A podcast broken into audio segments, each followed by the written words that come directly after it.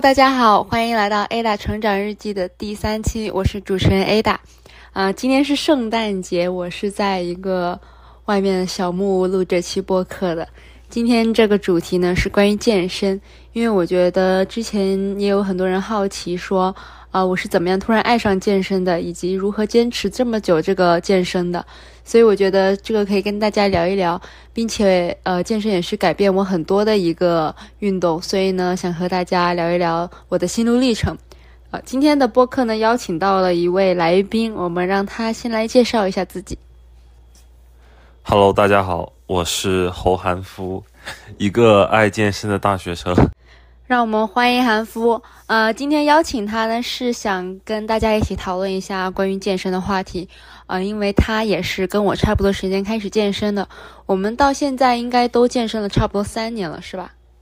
对对，差不多三年。嗯，我一开始呢都是在瑜伽垫上面，然后再后来呢，我就开始进行了一些力量训练。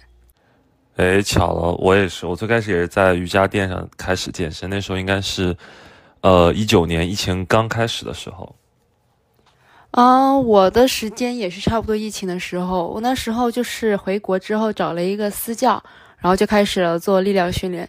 当时我记得就是我是真的很认真对待这件事情，就上课的时候我都会拿手机，呃，把教练做的动作给录下来，然后再录自己的动作，就是反复钻研，然后就反复去学习。因为一开始新手健身的时候呢，很多动作其实我都是记不住的，然后就是我每次都要自己回看。然后在下一次上课，就是才能记得起来那些视那个视频里面的动作。哎，我跟你正好相反，我最开始非常不认真，我每天因为那时候特别瘦，我每天练十个俯卧撑就力竭就结束了，所以我觉得这十个俯卧撑可能对我来说就到位了。然后每天和我朋友就随便练练就结束，然后大概这样持续了可能一个月左右吧，然后才开始就是改变之类的。那你觉得作为新手来说的话，呃，刚开始健身他们是需要找教练的吗？因为我还收到蛮多类似的问问题，但是我个人呢是找了教练的，但我也知道有些小伙伴他们都是自己看着视频练，或者是跟着身边的朋友学。然后对于这个点，你觉得你个人是觉得哪一种更好呢？我觉得看人吧，反正我是没有找教练，因为我最开始是徒手嘛。我就每天做很多很多俯卧撑，然后仰卧起坐、引体向上，就很基础的。然后到健身房之后就开始猛猛看视频，因为有个器械啥的也不会用。所以我个人觉得，对于我来说，我觉得我没找教练可能比找教练的效果还好。但是我建议一些新手，如果第一天进健身房也没有什么力量基础，还是找一下教练比较合适。嗯，我是个人比较推荐要找教练。如果大家有这个经济基础的话，并且家附近确实有比那种比较不错的健身房，然后又有不错的教练，呃，因为我觉得男生他本身自己的呃力量呢，他肯定是比女生大的，所以说他们做呃俯卧撑啊、卧推啊，我觉得都是就是怎么说，他们的收益啊都会更快。那女生一开始就是力量比较薄弱，如果你自己练的话，你很有可能因为自己一开始的力量不够，然后你就很容易就放弃。有一个教练就在旁边看着你，我是觉得能更好的坚持。我突然想到个事儿，就是我之前在网上看一些健身房搞笑视频，我觉得那些人就可能需要找个教练，因为，呃，不，因为我觉得他们动作已经不是标准不标准的问题，我觉得就是有已经有点危险了，然后他们。然后旁边很多人看，甚至笑，然后但是也没人管，然后所以我觉得他们可能是需要找个教练的这种。但那种是恶搞的吗？就是他们故意做的那种很夸张的视频，很夸张那种动作吗？我觉得不像，如果是的话，那演技真好。OK OK，啊，那我们说到关于找私教这件事情，你觉得就是看教练，你觉得是需要一些什么样的？怎么说？怎么样选一个好教练吧？你你自己的话有什么感觉吗？虽虽然说你没有找过教练，嗯，还是有的。因为我觉得首先就看这个教练身材怎么样。在如果他是比如说之前前职业，可能现在五四五十岁，那可能身材有点走形的很正常。但我觉得如果他二三十岁，他身材都就不行，那那趁早拉倒。我觉得。哦，我挺同意的。我觉得首先第一个就是一定要看呃教练的身材，因为我是有去过商业健身房。我之前在呃中国实习的时候，我就有找一个公司旁边的健身房，然后我就去观察他们的教练。我觉得他们的教练的水平就没有我教练的水平好，因为他们就是，呃，说的简简单直白一点，就是他们的女私教的教练身材就是瘦，但是没有说很明显的肌肉线条还有曲线。但是相较于我当时的教练来说，我觉得他的曲线还有，呃，他的体脂都是很低的，并且他是之前有参加过呃国内的比基尼比赛，所以说就是综合这些，我是觉得，呃，呃，找教练一定要首先先看身材，然后其次韩服又提到说，如果他自己身材不好，就有可能就是代表他也教不好你，其实这个是比较有可能，但还有一种呃原因，有可能是。还有一种呃，可能是因为这个教练他会更懂一些理论上的东西，就是相当于他懂懂更多理论，但他没有实践在他自己的健身当中，这这种是有可能的吗？我觉得对于对于其他方面可能还是对于非健身行业，我觉得可能是有可能，但是我觉得对于健身来说，如果他都懂那么多理论，他也不去练，他就没法去很很精细的掌握一些动作技巧吧？我觉得他没有办法。身临其境，我觉得教可能也教不好。我就是我之前在国内健身房，两年前、一年前，有三四个教练，我觉得教练都不太行。然后两年前、两年后我回去之后，发现教练有些已经不干了，有些还在，但肚子比之前还大了，去旁边做青训去了，去培养那些小孩儿，他根本就带不了成年人，就是水平也不够，身材也不行。所以说，我们聊了这么多，我觉得看身材是非常关键的一个点，因为我觉得就是特别国呃国内啊，他们很多就是在自我介绍里面，他们都会列他们一堆的证书，但他们的身材可能就真的确实就是一般。所以说，大家就是不仅仅要看他们的一些资质，呃，获得的一些证书，然后看他们的一些呃身材，然后他们再跟你会进行一对一的面谈。看看他会针对你自己个人，给你列一些怎么样的个人计划。然后还有非常重要的一点就是，千万不要被健身教练给 PUA 了，因为我觉得这是有一些教练他们会用的一些商业的话术，就是通过这种有意无意的打压你的身材，然后想卖你课，类似于这种。我倒是没有这方面的经历，但是我觉得大家找教练的时候一定要擦亮双眼。因为我发现我在国内那个健身房，有几个教练教的很不行，因为我每天都能看见他们，然后身材也不行，但是他们墙上那些简历什么的，就写的非常非常的好，有各种各样的证书，然后从那儿毕业，呃，但实际上我觉得都是假的，所以说大家要擦亮双眼，不要被唬到。对，就是可能他们的证书是真的，但是他们实际的经验啊，或者是。呃，他们对待学员的了解程度，这个是需要大家去嗯感觉一下的。所以说，我觉得是呃找教练呢是需要多比较比较。然后我们聊了一些关于怎么去迈出第一步啊，就是去找一个教练。嗯，那我们就再聊一聊关于一些吃方面的建议吧。你觉得呢，韩福？我觉得可以，因为毕竟健身的时候吃很重要嘛。因为我自己的话，我从一开始健身到现在都没有对吃这方面有太多的控制，呃，但是我是有用一些健身补剂的，比如说蛋白粉、呃肌酸、氮泵这些我都有用，呃，其他的一些什么维他命啊、鱼油这些我都是没有用的，然后对自己平时的吃也没有太多的管控，但是韩夫他是对于吃方面他是比较有讲究，对比我来说，呃，你有什么想跟大家分享的吗？呃，我就是觉得，因为我跟你正好相反嘛。我觉得，如果我如果我没练，如果练了，然后又不好好吃，那我就觉得我白练了。我想着我我费这么大劲，然后练这么累，回家吃一顿吃一顿什么红烧肉啥的，然后长不到就是那么那么大那么多肌肉，我就会很难受。但相反，如果我吃的很难吃，吃啥水煮鸡胸，我就很开心。我每吃一口都会告诉自己。我吃的不是味道，我吃的不是味道，然后给自己洗脑。但是我其实还是很开心的，就虽然很难吃。那你觉得说吃的干净，效果是真的很明显吗？大概要多久才能出效果呢？我觉得真的很明显。如果说你是新手的话，可能几个月就出效果了。因为因为我是几个月就效果非常非常明显，就感觉我自己当时自己感觉就是整个人变了一样。但是我现在回来看之前照片，感觉好瘦好小，但当时觉得自己贼屌。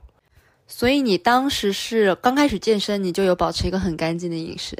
那我想问一下，就是怎么样才算是很干净的饮食呢？就是吃水煮的鸡胸肉啊、青菜这些就算干净吗？还是说，嗯，有什么办法能让这些？打引号的难吃的东西变得就稍微的有享受一点呢。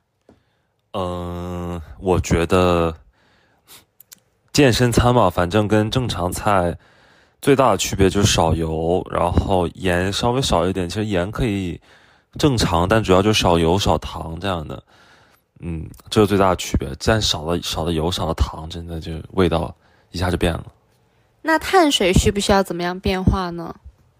碳水其实我就是猛猛吃，先就是我当时我也不懂，刚练，然后我就每天先吃蛋白质，然后蛋白质吃很多很多很多，感觉快饱了，而且在在猛塞很多碳水，塞到我就是感觉再吃一口就要吐出来，然后就 OK 停停止这样。那这样看来，你当时是属于一个增肌的状态是吧？那如果说呃，对于那种想要减脂的人来说，他们要怎么样一个饮食方面的改变呢？减脂的话，其实我觉得多吃蛋白质，少吃点碳水，而且我觉得减脂的话也很适合我刚刚的那种方法，因为就是先因为先吃蛋白质，你就不会吃很多碳水，嗯，所以我觉得还是挺好的减脂。嗯，还有一个就是我想问一下关于晚餐的问题，因为我之前一直有在小红书看，就是说早上大家第一顿一定要吃得好，吃得饱。然后中午呢就可以看着量吃，但是晚上呢就一定要吃少一点，碳水一定要少一点。然后到了晚上八点钟之后就最好不要吃饭，这样就能瘦的比较快。你觉得这个是真的吗？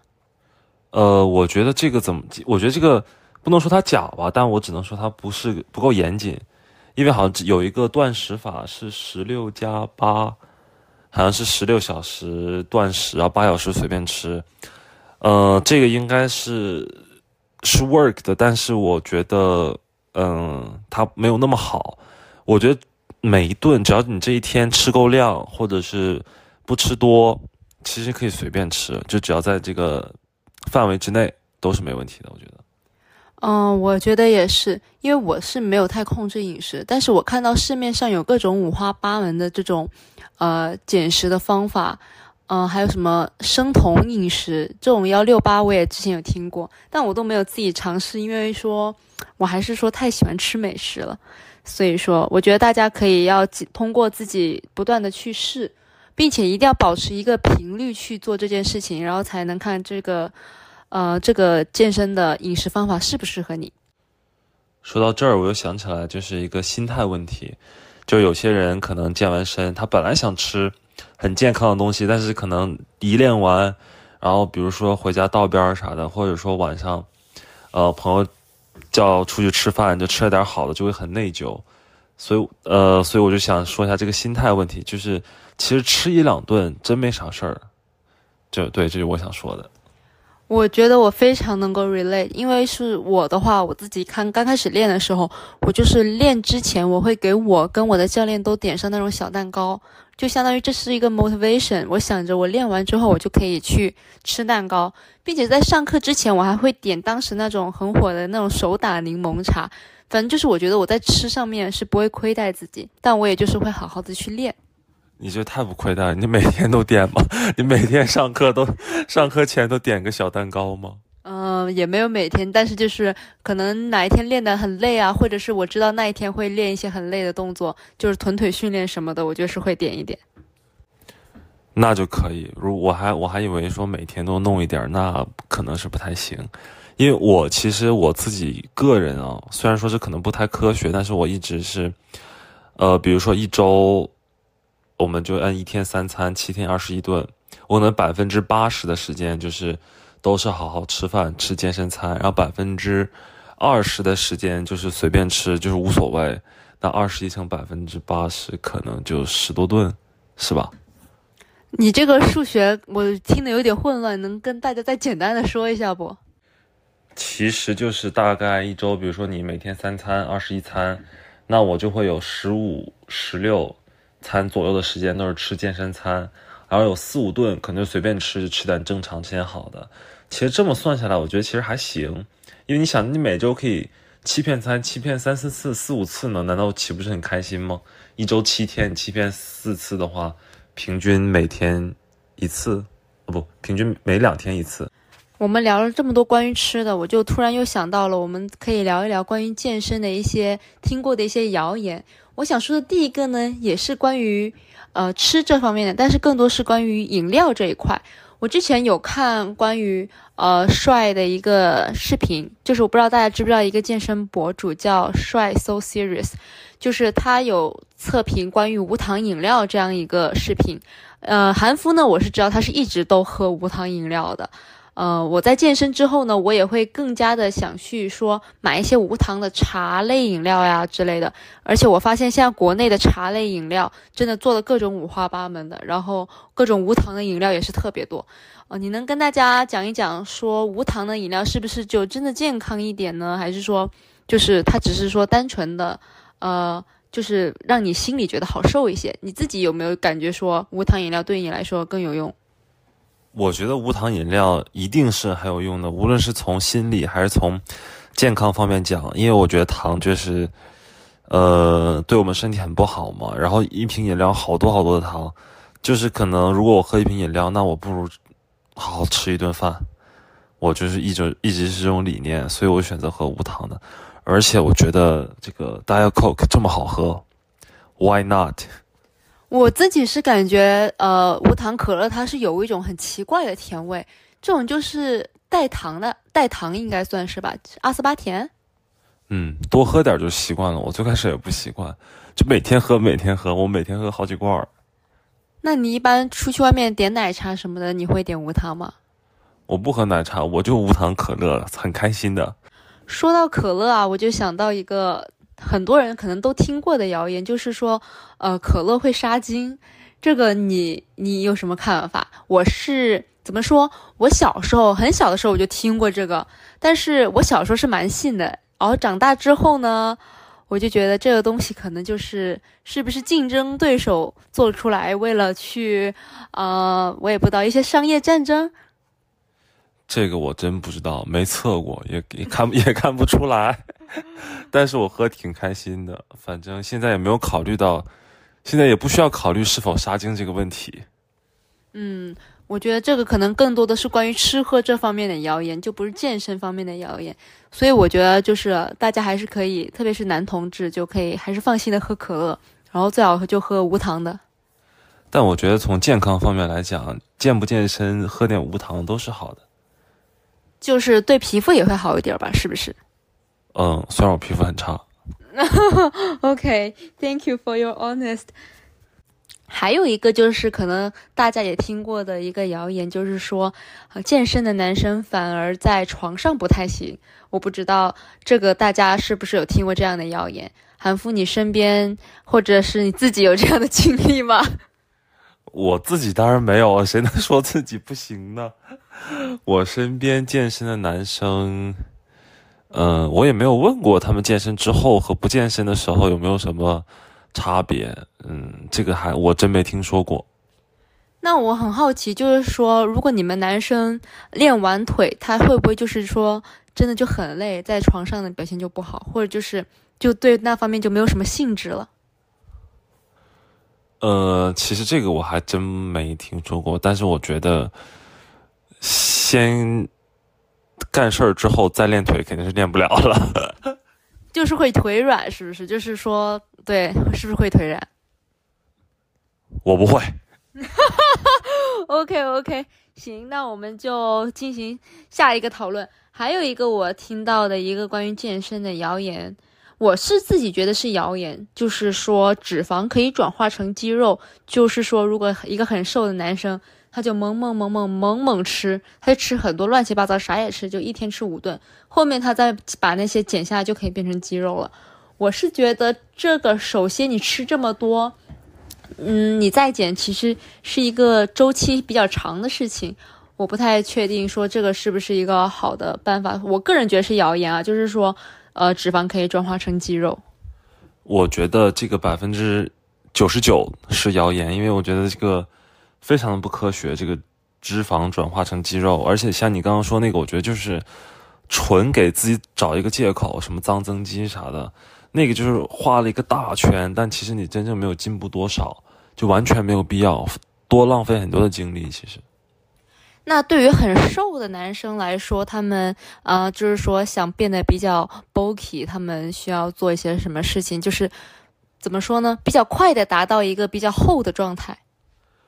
我还是那句话，就是干净吃，猛猛吃，绝对比你一顿吃好几块披萨，热量那么高，长得快。因为你干净吃的话，会摄入很多营养。你吃那些高热量食品，其实没什么营养的，吃完只会对你。呃，是只会让你身体有更多的负担，然后长肌肉也长不了多少。那就是一开始一定要干净吃吗？就如果说只锻炼，但是吃比较随便呢？我我觉得看看个人目标吧。如果就是你就是觉得锻炼就很就已经很开心了，那你就正常吃。但如果你就想很 fit，很让身体很有型，那是不可能的。所以说，就是如果不想纸包肌，就还是得呃吃的比较干净，这样那个线条才会比较明显。所以说，对于这方面，我跟韩复都是觉得脂肪呢是不能转化为肌肉的，就是脂肪是脂肪，肌肉是肌肉。是的，除非你吃的很脏，然后你有顶级天赋，那可能是可以的。对，然后还有一个我常听到的一个关于健身的话题，就是我不能。说这个算谣言，因为我觉得它有百分之，呃三十到五十的成分是真的吧。就是说，呃，健身的时候要要出汗，还有肌肉酸痛才是更有效果的一件事情。这个的话呢，我其实并不是很认同，因为我觉得这个很看状态，并且看你当天的一个训练的容量。但是不代表说，呃，你不出汗，肌肉不酸痛，就等于说你今天就没怎么练。这个确实，我听过很多关于这方面的争论。嗯，我觉得酸痛应该是一定练到位了，但是没有酸痛的话，应该就不一定代表着就没练到位。但是我个人来说，我还是喜欢就是酸痛的感觉。还有就是大家一定要分清楚肌肉酸痛跟那个拉伤啊，因为我前两天我就是因为硬拉就拉伤了，就是真的很难受，到现在已经第三天了，我的背都还在痛。嗯，我觉得还有一个很重要的一点就是，大家一定要对于新手建议，就是要一定要买好保护自己的一些装备。嗯，所以说对于这个话题，就是说，呃，健身一定要出汗呐，肌肉酸痛才有效。我觉得这个确实是因人而异，并且根据你当天的状态来定。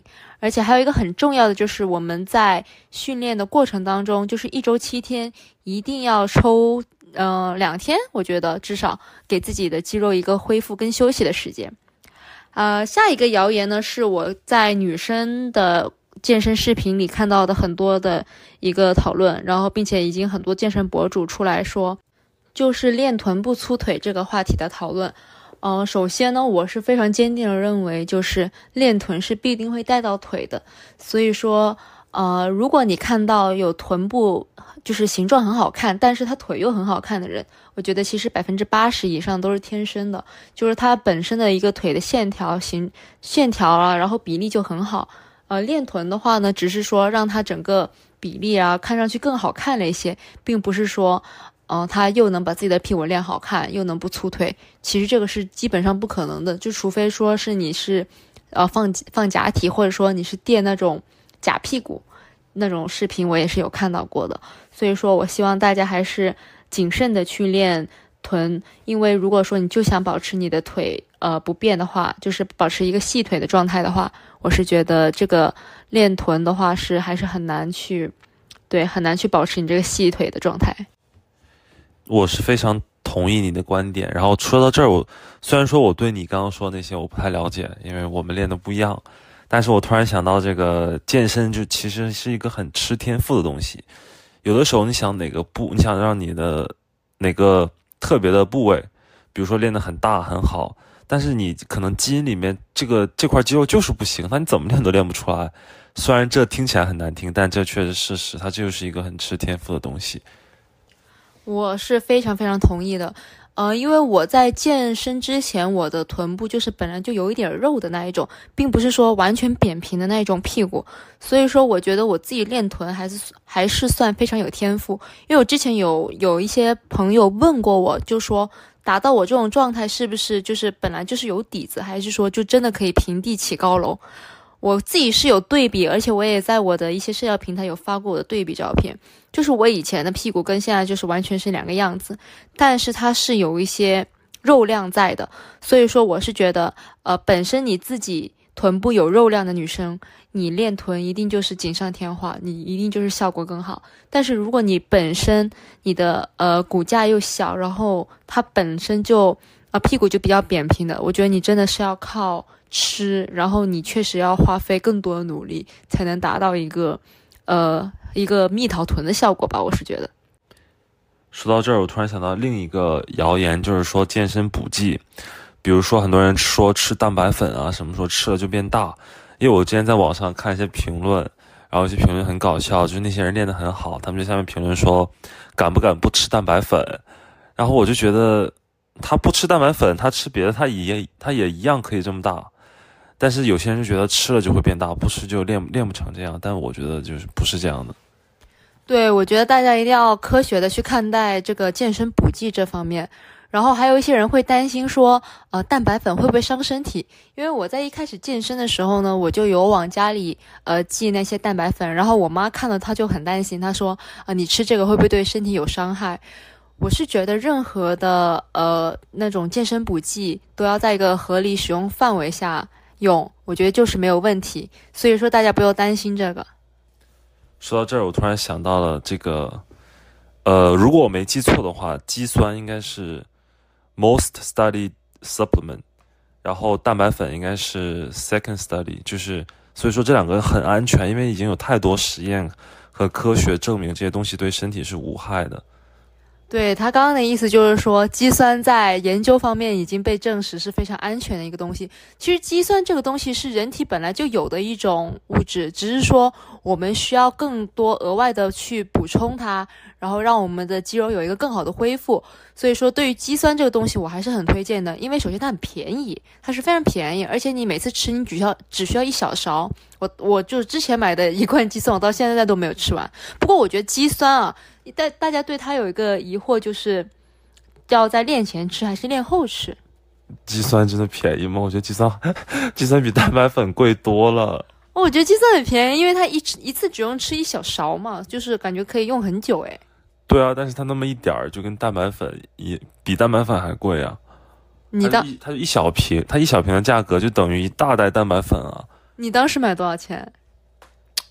我当时买那一瓶。四五十刀，我我记得我当时买可能是三十几刀，我好像买的是那个 Muscle Tech 的。对啊，你大桶蛋白粉也就三四十刀，但是那一小罐就三四十刀，而且你一天一勺，其实也吃不了多少。我觉得可能是因为我吃补剂并不是很频繁啊。我们先回到刚刚那个肌酸什么时候吃啊？我是觉得肌酸的话，我一般都是冲跟蛋白粉一起冲着喝，因为肌酸它本身是没什么味道的，我就觉得它单喝就很怪。其实肌酸这个东西没有说什么时候吃比较好，它任何时候吃，你早上起来就吃，什么练完吃、睡前吃都可以。我觉得，我觉得什么时候吃问题都不大。对，所以说关于蛋白粉啊、健身补剂这些谣言呢，我们俩都需要说明一下，就是蛋白粉就肯定不是你吃了就能变大的，就一定是要配合运动。对的，我也觉得。然后就是这些补剂呢，你在合理的使用范围内，对身体都是没有伤害的。好，接下来呢，我们就来聊一聊关于健身是不是就等于健康？我觉得这个是更多的关于心态这样的一个问题了。我个人呢，肯定是觉得健身就不等于健康的，因为我是看到了一些人的极端健身的例子，导致他们身体的不健康，并且我是知道韩夫他自己因为自己的体脂低，然后他会更加容易的感冒生病。你说是这样吗？我觉得是，我觉得我经常容易生病，就因为体脂太低了，可能免疫力就是没有那么那么好，所以就经常容易生病。然后我也非常同意啊，这个健身不等于健康。当然，我觉得如果就你正常练，你又不追求很极端那种，那可能就还行。但健身绝对不是健康。对，尤其是呃想追求一些线条很清晰的一些女生，还是不管是女生还是男生啊，就是因为你少了脂肪的保护的话，就是你确实是更容易受凉。对于女生来说，你体脂如果过低的话，你会导致一些停经啊、呃掉头发呀、抑郁啊，都是有可能的。对于男生来说，其实也也一样，因为如果体脂很低，比如说他们想比赛什么的，可能就会容易，呃，最后几天就容易暴躁，或者是脑子不太好使，这样。就是缺碳，说白了就是缺碳，就是很容易暴躁吧。对对对，缺碳。对，所以说我们都是一致认为，健身就肯定不是等于健康，但是在一个合理的运动范围内，呃，让自己。在这个健身当中，又能获得好身材，又能获得好心情，呃，这个是我一直比较推崇的事情。但是在好身材跟好心情当中，我个人呢，就是会更加倾向于好心情。我有好，我是属于有好身材，我才会有好心情。像像我现在一周没练了，我每天吃的，虽然说吃的很爽吧，但是我们其实也没那么开心，因为我觉得我的身材没有之前好了，所以我觉得好身材才会给我带来好心情。哎，这就聊到了一个关于心态的话题，就是对于我和韩夫来说，我们都是有过，可能我们有自己的一个巅峰时期，那段时期的自己就是当时确实是很完美，但是后来呢，又有一些呃，就是说偷懒呀，又放纵吃了呀，我觉得是拥有过好的，就不愿意再回到就是说，呃，比之前好的时候又差的状态。我觉得主要是有一个对比。是的，你从你从。差到好，你这个过程你是很容易接受、很享受的。但如果你从巅峰，然后再一下打回解放前，那这个过程是很很难熬的。我觉得不光是健身，我觉得任何情况都是从好变到差是很难熬的。对，也不是说变到差，我觉得可能是大家健身了一段时间，对我们俩来说都是已经健身了三年。我是很明显的感觉到，我到了一段时间，我就感觉那段时间就是我的瓶颈期了。我觉得我的屁股也不会再大了，或者说，反正我就感觉自己可能大概的极限是这样，但是我可能还没有更多的去 push 我自己。就是因为我毕竟还没有尝试过很干净的去吃，我还没有达到一个很好的，就是很好看的体脂状态，所以说，对，但是，嗯，怎么说呢？就是相较于我之前的新手福利期来说吧，就刚健身那个效果变化就特别明显。我现在属于一个就是，呃，再怎么练，感觉好像自己身材不会有太多的变化了一个状态。但是我偶尔呢，还是会去，呃，去突破一下重量，因为我觉得突破重量也是一个非常有成就感的事情。呃，你会有就是怎么说健身瓶颈期这种状态吗？你怎么克服嘞？其实我也是有瓶颈期的，但是我之前有一段时间就很在意，比如说，哎呀，之前这个经历两周，这个力量应该上去了，但怎么现在两周了，这个力量还涨不上去什么的？呃，其实现在时间久了，我就没那么所谓了，因为我感觉照镜子还是像之前一样大，这就的这就可以了。然后重量什么的也也变小了，但就心态反反正心态就发生了变化，就也没那么在乎了。你真的觉得自己还是跟以前一样大吗？这两天肯定不觉得了，但是但是就是那那一段时间没有突破新的重量的时候，我就觉得我可能是在动作上做得更好了吧。嗯，是他刚有讲到一个减少重量这个一个话题啊，就确实我觉得说大家练了一段时间，就已经不再追求一个重量的突破了。像我的话，我会偶尔去想去突破一下，但我更多的呢是想把那个重量减轻，然后做到一个对动作的一个控制。我觉得这个还是比较不错的一个训练模式。是的，如果你想就是纯为了好看的话，我觉得控制还是比较重要的。当然，如果说你是练奥举啊，或者是力量举的话，那我就不太懂了。呃，奥举跟力量举是不是他们都更多的？力量举的话，应该就更多的看重量吧？对，奥举的话，应该也是，嗯，可能对灵活性什么方面要求会比较高。像奥举的选手，他们不怎么练卧推三，因为三三大项里面卧推也是一个嘛，但他们好像练的不多，因为它会对你的 shoulder 这个这关节的活动度会有。会受限。行行行，好，最后呢，呃，我们聊了这么多关于一些对于新手的建议呀，然后又聊了一些在健身圈听到的一些可能的谣言啊。最后呢，我我想聊一聊关于一些健身的 stereotype，就是刻板印象。我是觉得，对于相较于男生，我是确实觉得女生会有更多的呃 stereotype，就是对于健身的女生。这个我不知道，但我觉得大家很多人都觉得健身无脑，就那个人大，然后就无脑啥的。哦，对你这样一说，我也想到了这个，我好像就听过这种叫什么。呃，肌肉发达，但是脑子简单，是这样子的一个说法不？四肢发达，头脑简单。啊，对对对，我觉得这个就是很很典型的一个 stereotype 吧，就是觉得大家觉得健身的男生没什么脑子，空有一副死肌肉。I mean，看看巨石强森，他有自己的有自己的联盟，有自己的 business，但是他非常非常的大。你是说他现实生活中这个演员吗？他是有自己的？对，business 吗？对他有他有自己的他有自己的那个生意嘛？他有一个呃联盟，有一个橄榄球联盟是他自己的，就是 N F L 是第一联盟嘛，在美国。然后他有一个叫 X F L，他是 X F L 的这个老板。啊，所以说就是不管男生跟女生，其实在健身方面都是还还是有遭受过一些 stereotype 的。我觉得女生接受过最多的就是说。女生为什么要练成这个样子？这个事我觉得还听到蛮多的。不过我是感觉这个事情现在正在改变了啦。我觉得这个还好吧，反正我觉得女生为什么要练成这个样子，自己觉得好看就行了，不要就是管别人那么多呢。然后我我还想补充，就是还有一个例子，就是阿诺施瓦辛格，人家州长，然后练那么大，嗯，他们怎么不说他头脑简单呢？那我觉得这个就很多是关于一个文化的一个不同了。可能在欧美国家、西方国家，对于健身来说，就是他们是一个，就像我之前在我博客有提到，我觉得西方国家是一个弱肉强食的一个世界。但是在中国，更加一个儒家文化，就是希望你更 humble。他觉得你练这个肌肉好像有点在那种，怎么说？对于男生来说，可能在炫耀；但是对于女生来说，他们就会觉得。呃，女孩子家家的练练成这样，就真是难看。我突然你说这 stereotype，突然想到，呃，别人就是有时候别人问我学什么专业，然后我说我学 CS 的，他们说真不像啊，真不像啊。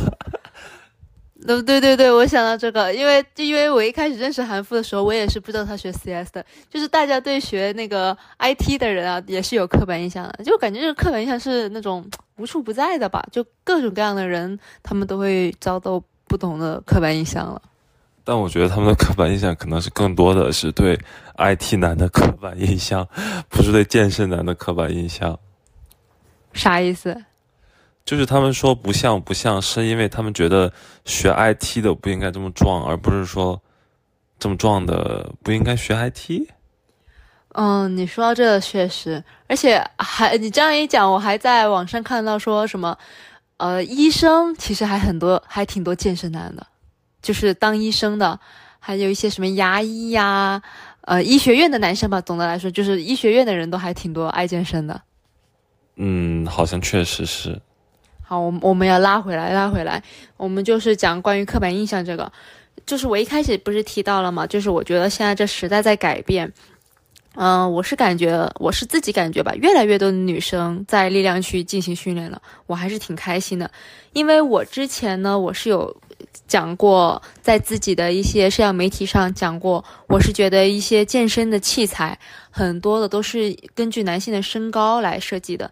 但是哦，我这次回国的时候呢，我就有明显的感觉到，就是呃有一些器械有一些新的改变，就是专门为女生她们要做臀推嘛。我们之前都是要自己去，呃上片，然后就自己去 set up 那个怎么说一个臀推的一个。器械，但是现在我们有很多很方便的器械，所以说我还是还是觉得很开心的，就是，就是这也证明了有越来越多女生去健身房了，所以他们才愿意去花这个钱去购置一些，呃，女生更多用的一个健身的一个器械。你说到这儿，我突然想到小萝卜开那个开一个健身房，好像是专门针对女性的。等一下，等一下，我们这是给他打广告吗？No No No No，这段这段我要考虑要不要切掉哦。没有没有，我只是突然想到了，这可能也是证明，因为有很多女生去去健身，去愿意花这个钱，所以她会她才会专门开一个呃，叫什么臀管哦什么之对类的。啊，对对对，臀管臀管，这个我我也是有刷到过，好像呃应该是里面应该都是女生，我不知道是不是，就是它的概念应该是只为女生开放的一个健身房，就不仅是它这个，我在其他的一些呃地方也有听听说过这种只为女生开放的健身房，但对于这个的话，我其实是可能有一些不同的观点，但我们以后可以讨论讨论。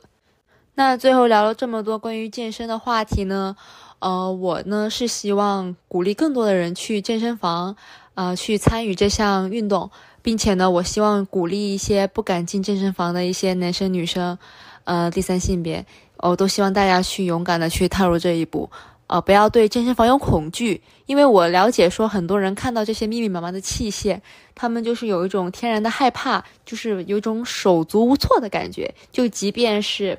他们在网上已经看了该练什么动作，但是到那个实实际操作的时候，还是会有一些慌乱。